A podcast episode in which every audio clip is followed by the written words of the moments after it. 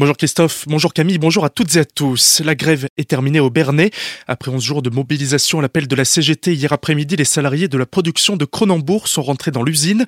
La mobilisation n'aura pas permis de faire plier la direction quant à leurs attentes, cette dernière étant restée sur l'accord signé avec les deux autres syndicats. Brigitte Perret, secrétaire pour la CGT chez Cronenbourg, espère à présent que le mouvement portera ses fruits sur le long terme et que les conditions de travail des salariés s'amélioreront. Éric Zemmour en campagne à Fessenheim, le candidat à l'élection présidentielle, est d'abord allé à la rencontre du maire de la commune, Claude Brender. Il a expliqué à ce dernier être favorable à l'implantation d'un réacteur nucléaire nouvelle génération sur le site de la centrale qui doit être démantelé. Il a ensuite rencontré des représentants de la direction du site de production. Les élus de la communauté de communes du rite de Markolsheim se sont réunis ce mercredi pour la première fois de l'année.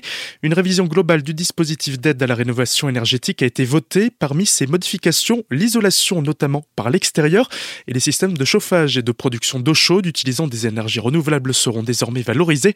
Ces changements s'inscrivent dans une démarche environnementale qui est l'un des enjeux majeurs dans le monde entier.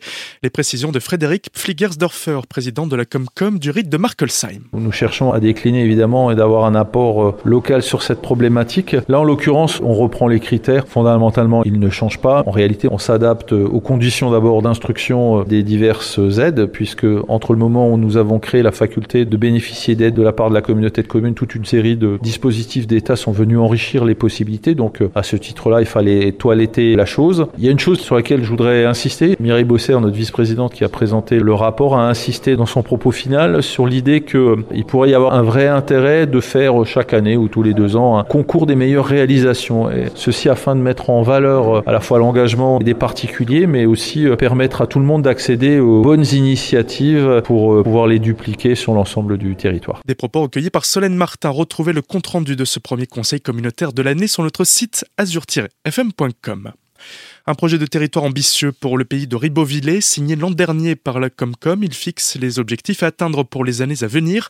En priorité, le lancement de la construction du nouveau siège, c'est ce que nous explique Umberto Stamile, le président de la collectivité. Après le vote de notre projet de territoire, euh, mettre en œuvre ce projet sur le mandat à venir, avec bien sûr ses priorités et la construction de ce nouveau siège que nous avons à faire passer en priorité. Le siège date de 1990, donc la construction du défunt Sivom à l'époque, qui était au-dessus de la piscine, devient de plus en plus vétuste plus en plus petit, les agents sont à l'étroit. Nous avons aujourd'hui 170 salariés à la communauté de communes. Les trois quarts font partie du service enfance-jeunesse avec les 14-15 structures que nous avons. C'est le service de l'intercommunalité avec un budget de 4 millions d'euros, une dizaine de personnes qui travaillent dans les bureaux. C'est vraiment le gros service qu'il va falloir donner un nouvel outil pour que ce service puisse se développer aussi. Également dans les tuyaux, la rénovation de la piscine qui elle aussi commence à se faire vieille. L'entretien complet est disponible sur notre site dans l'onglet Actualité régionale.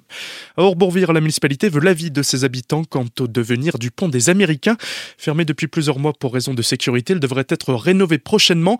La ville incite donc l'ensemble de la population à venir échanger et apporter ses idées au sujet de cet ouvrage. L'objectif de la commune étant d'avancer, de pouvoir à nouveau franchir l'île tout en incluant dans sa démarche les habitants d'Orbourvire.